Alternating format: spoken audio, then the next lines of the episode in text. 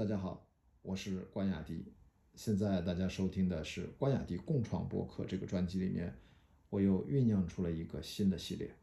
这个新的系列啊，打个引号，实际上这个系列首先它的名字叫《海外疫情下的中国人》，打一个引号是因为在去年四月份，实际上是这一连串的在微博上我做的直播。对话直播、连线直播的，应该说作为这个系列的第一季内容。当时的想法特别简单，就是想去在世界各地不同国家的中国人，跟他们微信通话、连线啊。当然，一年半以后，我们现在知道微博叫连麦啊，多人连麦。那个时候，我就直接微信电话打过去，我只是另外一个手机开着微博直播，镜头拍着我。同时，我的微信可能在电脑上登录，跟世界各地不同的朋友，也都是我在微博上去询问的，可能就发一个简单的微博，就说你在哪里，你还好吗？你在什么国家？你此刻，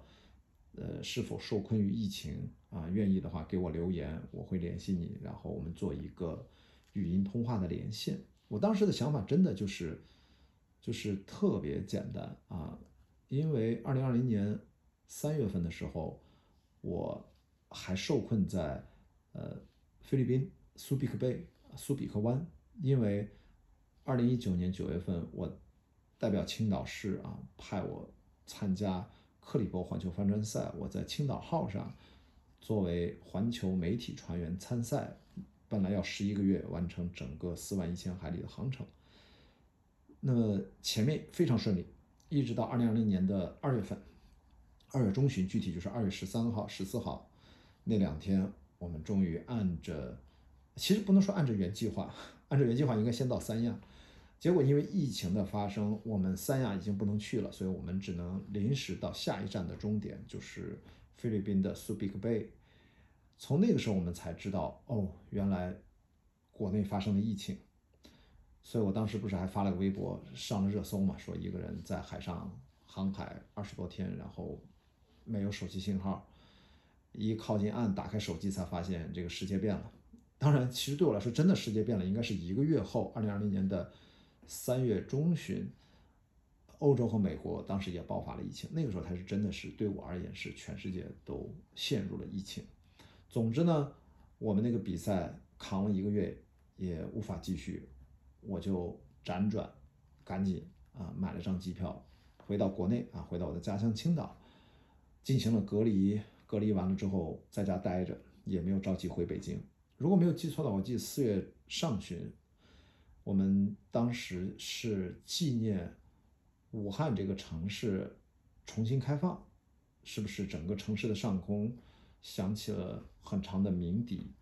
我印象特别深，我看到一段视频，是一个女孩从自己家的楼上跑下来。一直跑出自己的小区，奔向了大马路。他拿着手机拍的是一个抖动颠簸的主观镜头，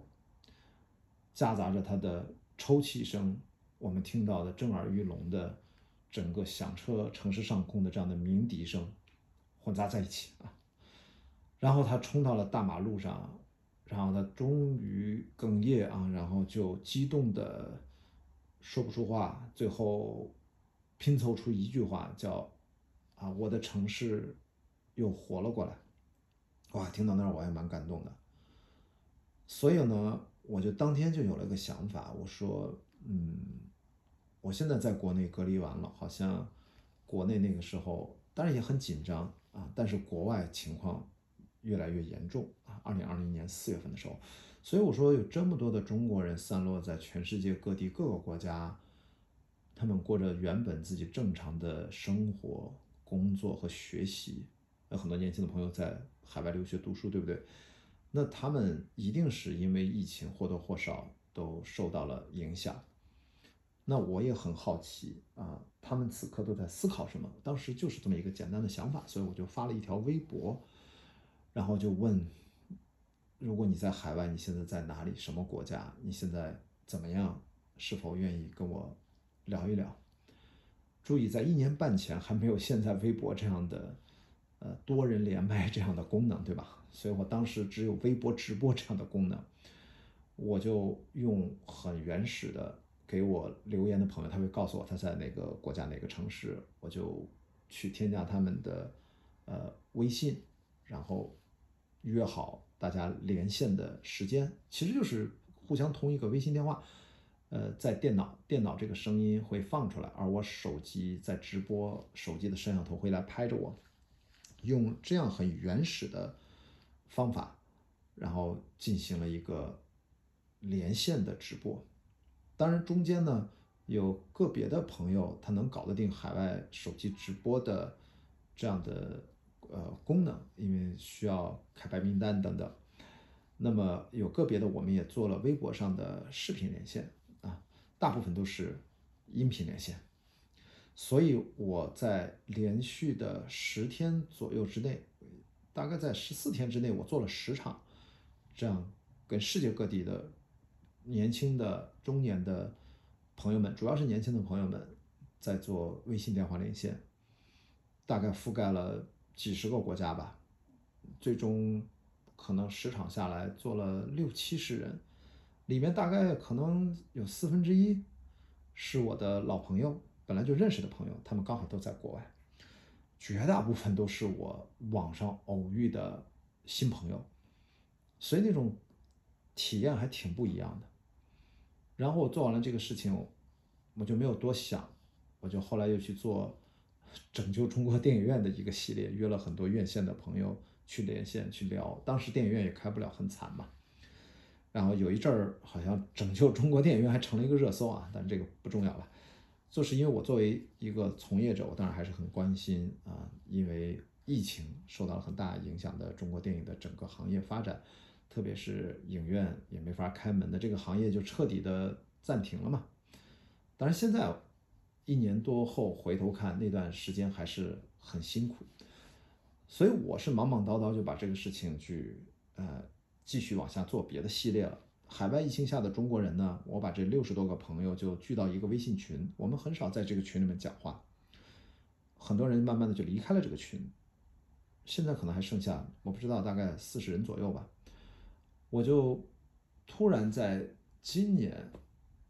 不是突然，我本来就预想着要在今年的四五月份同一个时间想做一个一年后的回访，但是这个应该说是。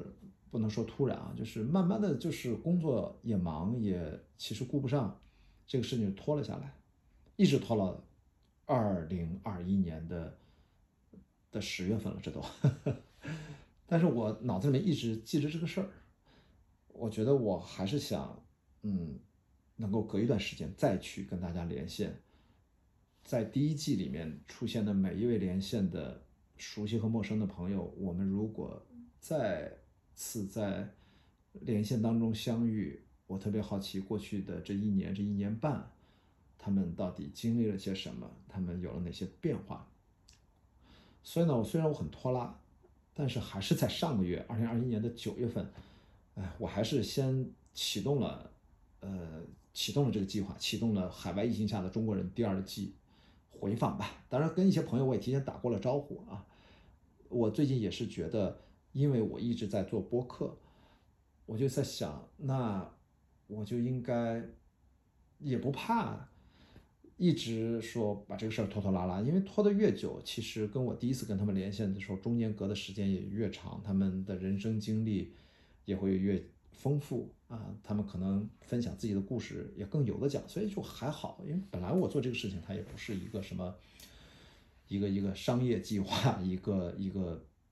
有规定动作的一个播客节目，其实都没有，就是遇到谁如果有兴趣，那么就聊一聊呗。所以呢，从上个月我都忘了，原来上个月我已经连线过一次了，所以我说那就呃做一个开始吧。所以大家下面呢会听到的内容，其实就是我会先去找第二季啊，第二季的意思就是我会找在第一季里面连线过的朋友，跟他。时隔一年半啊，这都快两年了，他又有了些什么新的变化？最后我会把他第一次跟我连线的内容啊我只保留下来了一部分，有两三期文件找不到了，非常可惜啊。在我保留文件的这几十个人当中，如果呃我也找到了他第二次跟我回访，也就是说今年第二次再跟我连线，我就把他们两次的连线的内容拼贴到一起，作为这个海外疫情下的中国人的按照人来进行划分，把。第一次和第二次的对话，让大家一次性的来听到，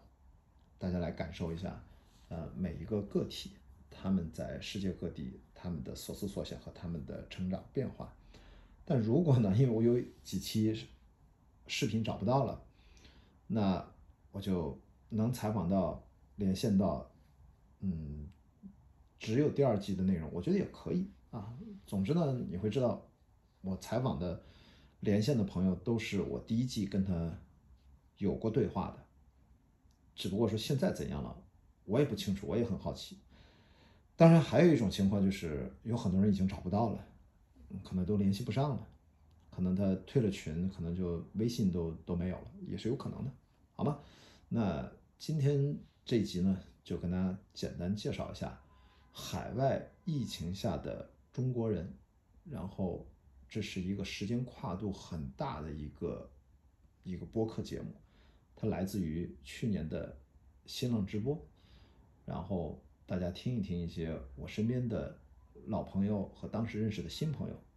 因为疫情他们生活发生了什么变化？好吧，那谢谢大家的期待，今天就算是一个这一个新的介绍的一个嗯预告吧。好，我们下期再见。